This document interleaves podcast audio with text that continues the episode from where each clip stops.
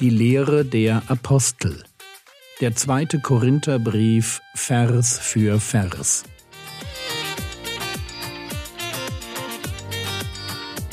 Theologie, die dich im Glauben wachsen lässt. Nachfolge praktisch dein geistlicher Impuls für den Tag. Mein Name ist Jürgen Fischer und heute geht es um 2. Korinther Kapitel 3, die Verse 7 bis 14.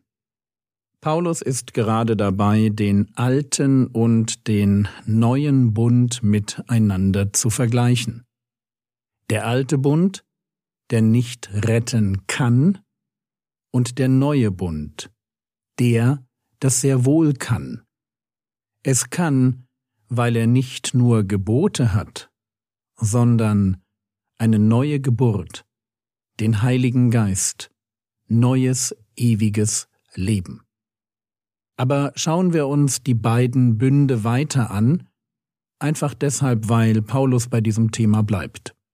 2. Korinther Kapitel 3 Vers 7 Wenn aber schon der Dienst des Todes mit Buchstaben in Steine eingegraben in Herrlichkeit geschah, so dass die Söhne Israel nicht fest in das Angesicht Moses schauen konnten, wegen der Herrlichkeit seines Angesichts, die doch verging.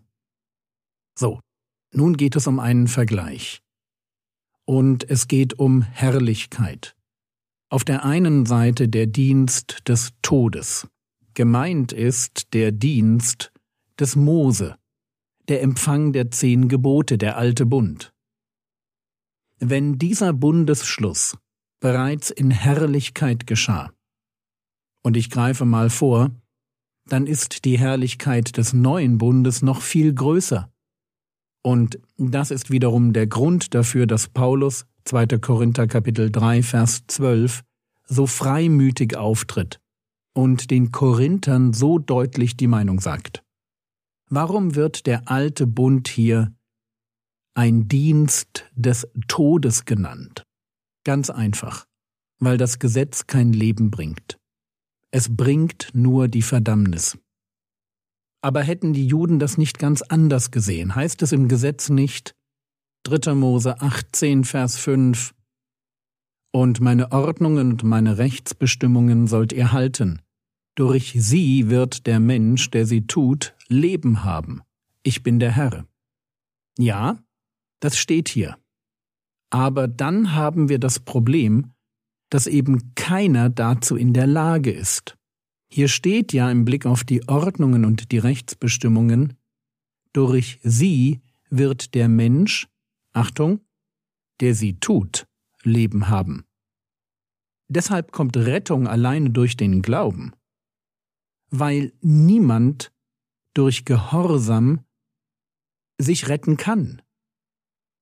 Und dieser Glaube um den es da geht, der Glaube, der uns rettet, findet im neuen Bund seinen Fixpunkt und seine Erfüllung in Christus. Aber wenn Rettung alleine durch Jesus kommt und eben nicht durchs Gesetz, dann führt das Gesetz zwangsläufig in den Tod. Vergessen wir nicht, das Gesetz verflucht den Ungehorsam. Das Gesetz macht aus einfachen Sünden gewollte Übertretungen.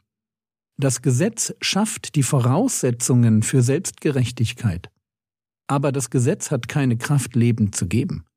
Es kann bestenfalls einen Weg zum Leben aufzeigen, den außer Jesus aber niemand gehen konnte. Noch einmal unser Vers, 2. Korinther Kapitel 3, Vers 7. Wenn aber schon der Dienst des Todes, mit Buchstaben in Steine eingegraben in Herrlichkeit geschah, so dass die Söhne Israel nicht fest in das Angesicht Moses schauen konnten wegen der Herrlichkeit seines Angesichts, die doch verging. Mose begegnet Gott auf dem Sinai, bringt die beiden Tafeln des Zeugnisses mit zurück, und dann heißt es 2. Mose 24, Vers 30, und Aaron und alle Söhne Israel sahen Mose an.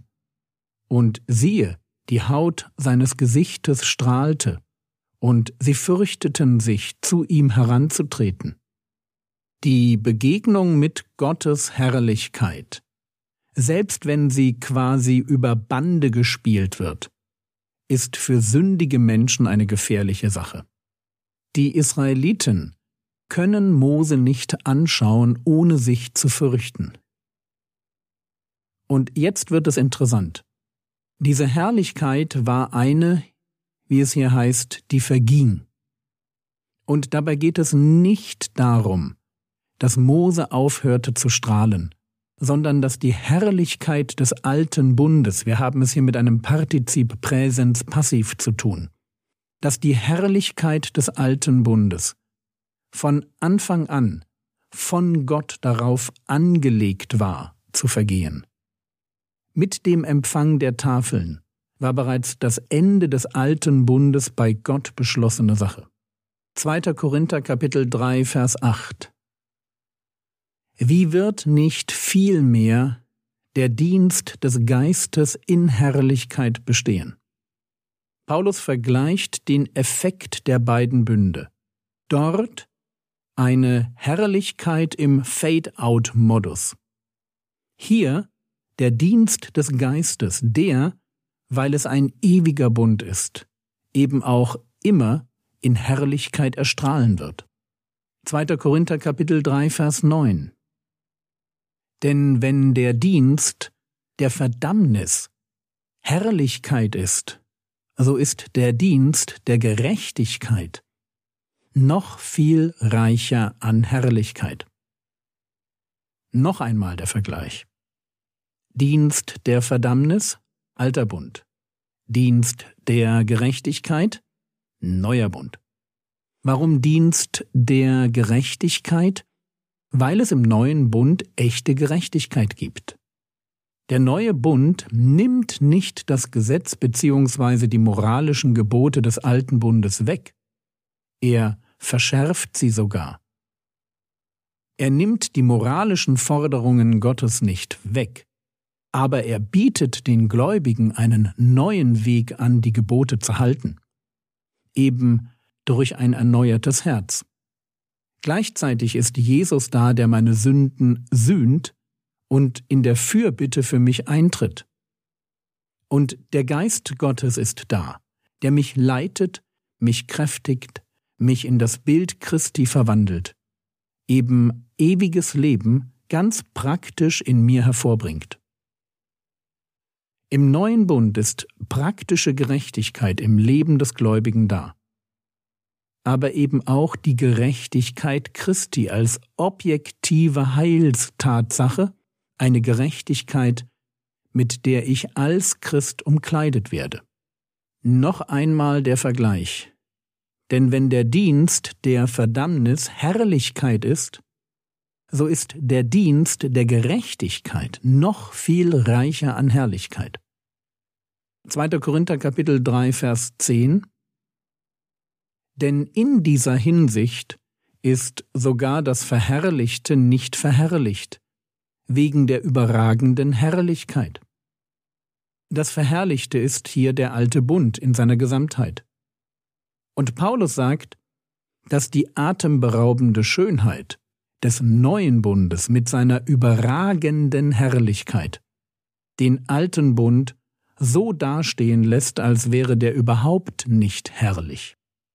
Es ist, um mit einem Kirchenvater zu sprechen, so wie beim Licht einer Straßenlaterne, das man einfach nicht mehr wahrnimmt, wenn die Sonne aufgeht. 2. Korinther Kapitel 3 Vers 12 Da wir nun eine solche Hoffnung haben, so gehen wir mit großer Freimütigkeit vor. Das ist sein Fazit. Wenn das stimmt, was vorher gesagt wird, dann macht es Sinn, dass Paulus Freimütigkeit an den Tag legt und den Korinthern sehr deutlich sagt, wo der Hammer hängt. Seine Kritik findet ihre innere Kraft in der Herrlichkeit des neuen Bundes. Dieser Bund ist es wert, dass man für ihn kämpft und auch sich mal unbeliebt macht. Wichtig, hier steht etwas über Hoffnung, da wir nun eine solche Hoffnung haben. Wir müssen verstehen, dass der Begriff Hoffnung hier und auch anderswo im Neuen Testament kein Wunschdenken ist oder kein Optimismus ist. Hoffnung ist in der Bibel eine feste Zuversicht, die in Gott ruht. Es ist das, was Gott getan hat, was Paulus diese Hoffnung gibt. Und deshalb kann er sich jetzt auch mit Mose vergleichen. 2. Korinther Kapitel 3 Vers 13 In Vers 12 hieß es, wir gehen mit großer Freimütigkeit vor, und jetzt geht es weiter, und tun nicht wie Mose, der eine Decke über sein Angesicht legte, damit die Söhne Israel nicht auf das Ende, besser auf das Ziel des Vergehenden, sprich des alten Bundes, blicken sollten. Wir springen hier wieder ins Alte Testament. 2. Mose 34. Mose kommt mit dem strahlenden Gesicht und den beiden Tafeln des Zeugnisses vom Berg herunter, redet mit dem Volk, und dann lesen wir 2. Mose Kapitel 34, Vers 33. Als nun Mose aufgehört hatte, mit ihnen zu reden, legte er eine Decke auf sein Gesicht.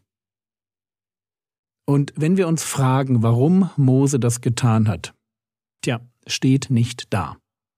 Und was meint Paulus, wenn er schreibt, damit die Söhne Israel nicht auf das Ende des Vergehenden blicken sollten? Fangen wir so an. Im Text und auch in der jüdischen Tradition gibt es keinen Hinweis darauf, dass das Leuchten von Moses Gesicht aufgehört hätte. Wenn Mose sich verhüllt, dann tut er das, um das Volk zu schützen. Er macht ihnen ja Angst. So, wenn das stimmt, was ist dann mit dem Ende des Vergehenden gemeint? Und hier ist jetzt eines wichtig zu verstehen. Sprachlich drückt das Wort Ende, Telos, in Verbindung mit einem Genitiv das Ziel, das Ergebnis, das Schicksal einer Sache aus. Das Vergehende ist, wie wir schon wissen, der alte Bund. Das Ziel des alten Bundes war die Offenbarung der Herrlichkeit Gottes inmitten eines von Gott erwählten Volkes. Aber genau dieses Ziel, diese Absicht, die sich unter dem Volk in der Person des Mose, eines Mittlers mit einem leuchtenden Gesicht offenbarte. Diese Offenbarung der Herrlichkeit Gottes musste jetzt, nach der Sache mit dem goldenen Kalb, verhüllt werden, verhüllt aus Gnade, verhüllt zum Schutz des Volkes. Gottes Herrlichkeit zerstört den, der mit verhärtetem Herzen auf sie trifft. Mose kann nichts gegen ein sündiges Volk tun, außer dieses Volk vor der Offenbarung göttlicher Herrlichkeit und damit vor Gott selbst zu schützen. 2. Korinther Kapitel 3 Vers 14 Aber ihr Sinn ist verstockt worden. Denn bis auf den heutigen Tag bleibt diese Decke auf der Verlesung des Alten Testaments und wird nicht aufgedeckt, weil sie nur in Christus beseitigt wird. So, Begriffe wie verstockt, verhärtet beschreiben ein Problem. Und dieses Problem, das das Volk Gottes hat, ein Problem, das mit dem goldenen Kalb beginnt, zieht sich durch die Jahrhunderte. Die Decke, die dazu da war, Gottes Herrlichkeit zu verbergen, liegt immer noch auf der Verlesung des Alten Testaments. Das heißt, die Israeliten lesen, schätzen, verteidigen und studieren zwar die Torah, aber sie können Gottes Herrlichkeit nicht darin erkennen. Warum nicht? Weil ihre Herzen hart sind, unempfindlich für Gottes Reden. Es ist eine moralische Frage. Die Herrlichkeit Gottes, wie sie im Alten Testament angelegt ist, offenbart sich in ihrer ganzen Herrlichkeit nur dem, der dem Christus begegnet. Man findet sie nur im Angesicht Jesu Christi. Das war's für heute. Morgen geht es mit dem zweiten Korintherbrief weiter. Das Skript zum Vortrag findest du auf frogwords.de oder in der App. Der Herr segne dich, erfahre seine Gnade und lebe in seinem Frieden. Amen.